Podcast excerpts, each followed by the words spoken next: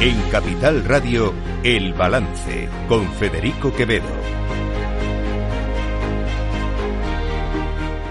Señoras y señores, buenas noches, bienvenidos. Este lunes 18 de diciembre de 2023, son las 8, una hora menos en las Islas Canarias. Escuchan la sintonía de Capital Radio. Les invito a que nos acompañen desde ahora y hasta las 10 de la noche aquí en El Balance. Les vamos a contar toda la actualidad de esta jornada. Una jornada en la que sigue siendo protagonista ese encuentro, o ese no encuentro por ahora, entre el presidente del gobierno, Pedro Sánchez, y el líder de la oposición, Alberto Núñez Feijo. Ayer la ministra y vice de Economía y vicepresidenta primera del gobierno dijo esto en un mitin del partido. Cuando el presidente del gobierno llama a alguien para que venga a la Moncloa, se va y el señor Feijó ya está llegando tarde. Y es de primero de democracia y es de primero de educación. El presidente del Gobierno llama a la Moncloa y se va. Y se trabaja y se responde cuando el presidente del Gobierno, Pedro Sánchez, tiende la mano para tratar de pasar de la confrontación al diálogo, del conflicto a la cooperación, que es lo que España necesita. Saben ustedes que yo tengo. Eh, tengo mi simpatía por la vicepresidenta primera del gobierno, creo que es lo más lo mejor que tiene ahora mismo y es bueno en fin es un éxito para ella por supuesto irse de presidenta del BEI es una pena para los españoles que la perdamos como vicepresidenta primera y ministra de economía pero pero no no es de primero de democracia ni de primero ni de segundo ni de tercero. En todo caso en todo caso sería de primero de democracia efectivamente que esto fuera algo que eh, ocurriera de manera eh, habitual, con, una cierta regularidad, que incluso se estableciera, si me apuran ustedes, eh, no sé si de una, como una norma, o, pero, pero sí al menos como una costumbre fija, que el líder de la oposición y el presidente del gobierno se reunieran cada X meses para analizar la situación del país. Sí, sería lógico, sería bueno, sería lo deseable. Pero que el primero que tiene la responsabilidad de mantener una relación fluida, eh, un diálogo, una búsqueda del consenso con el líder de la oposición es el presidente del gobierno y no es precisamente lo que ha hecho en los últimos años, no digamos ya en los últimos meses. Cada vez que cada vez que el líder de la oposición o que el Partido Popular o el primer partido de la oposición ha intentado llegar a un acuerdo con el con el gobierno da la sensación de que pasa algo, ocurre algo que impide que ese acuerdo se produzca o que ese consenso o que ese diálogo se produzca. Recuerdo que estuvieron a punto de cerrar el, pacto para renovar el Consejo del Poder Judicial tres veces, o dos al menos, que yo sepa. En una se fue al traste por los indultos. La segunda la segunda se fue al traste por el cambio en el Código Penal, la desaparición del delito de sedición.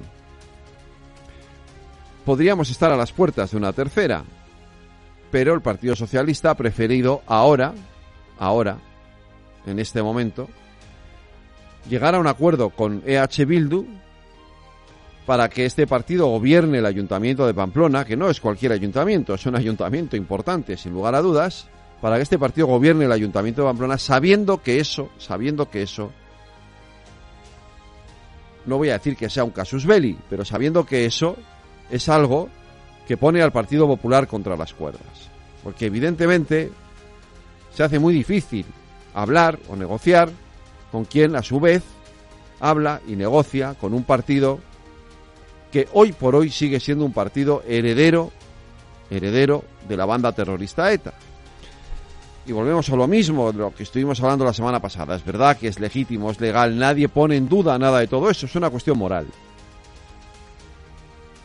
Es una cuestión de que EH Bildu, hoy por hoy, sigue siendo un partido que no renuncia o que no condena a la violencia, que sigue homenajeando a los terroristas cuando salen de la cárcel, que incluso lleva terroristas con delitos de sangre en sus listas electorales. Entonces, falta que Bildu dé ese paso moral que todavía no ha dado para poderse legitimar. Pero es más que eso. Es más que eso. Es que es difícil reunirse, es muy difícil, ¿eh? Reunirse con quien ha llegado a un acuerdo con el independentismo para aprobar una ley de amnistía que supone la vulneración efectiva de un principio básico de la Constitución española, que es el de igualdad ante la ley, aparte de otras cosas. La OFER, los jueces, em, la separación de poderes, todo lo que ustedes quieran, pero sobre todo, en lo que nos afecta a los ciudadanos, es la ruptura de ese principio básico, que es el principio básico de igualdad ante la ley. Es difícil, por tanto, reunirse con quien además mantiene abierta una mesa de diálogo con partidos independentistas fuera de España, con verificadores internacionales. Es difícil reunirse con quien hace eso, escondiéndose, escondiéndose de la luz de los taquígrafos, de la transparencia que requiere cualquier negociación que afecta al interés general. Es difícil, por tanto, y lo entiendo, es difícil para el Partido Popular decir que sí a esa reunión con Pedro Sánchez, porque es difícil reunirse con quien además ni siquiera plantea una agenda, un orden del día, una lista de cuestiones, quien simplemente parece querer hacerse una foto. O como dice Cuca Gamarra con toda la razón, parece querer blanquear otras reuniones, otras mesas, reuniéndose con el Partido Popular. Es difícil todo eso. Y aún así, a pesar de que es difícil, a pesar de que, digamos, el primer impulso es no voy a ir, Fijó debe de ir. Lo siento, lo creo así, debe de ir. Y además debe de ir con su agenda, con su propuesta de temas, con sus pactos, con sus acuerdos y dejar claro quién es el que pone los obstáculos, quién pone palos en las ruedas, quién es el que impide que haya un diálogo.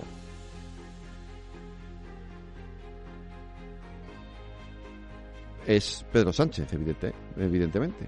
Pero eso lo tiene que dejar claro Feijóo en esa reunión. Pero debe de ir a esa reunión. Porque no pueden ser todos igual que Pedro Sánchez. Ya hay un Pedro Sánchez.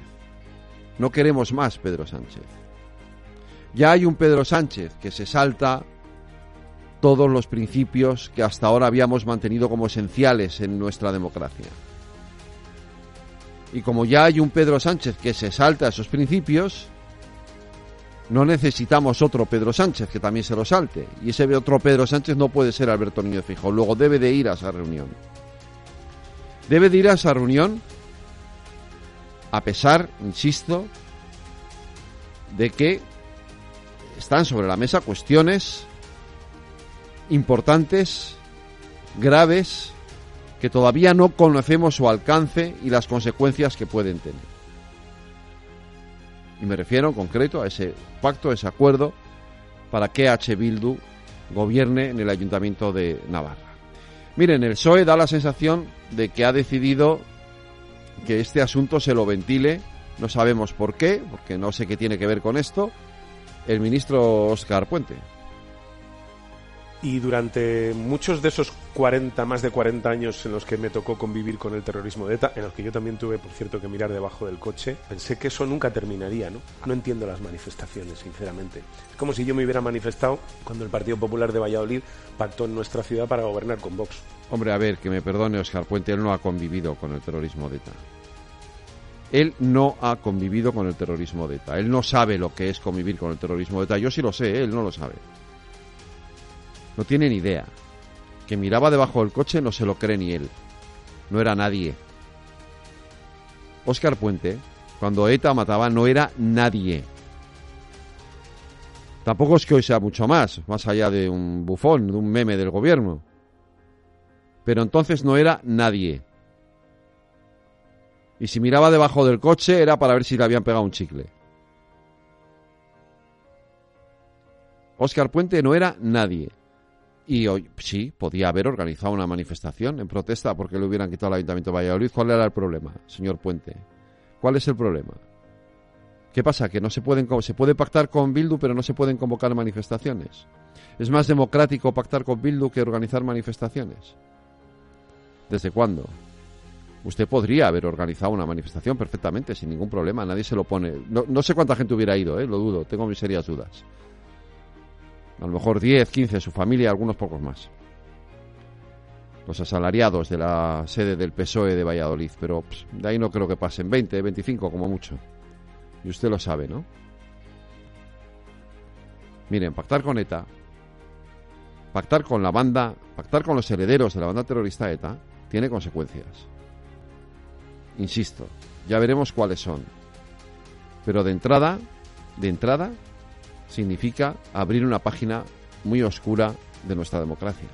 Miren, hace pocos, pocos días el grupo municipal de Euskal Herria Bildu en el ayuntamiento de Pamplona, el mismo que va a gobernar esa ciudad después de esta moción de censura, se negó a, a condenar el acto vandálico contra la placa que recuerda el asesinato de ETA del que fuera jefe de la Policía Foral José Luis Prieto. Esta es la nueva normalidad que hoy algunos portavoces del Partido Socialista reclaman.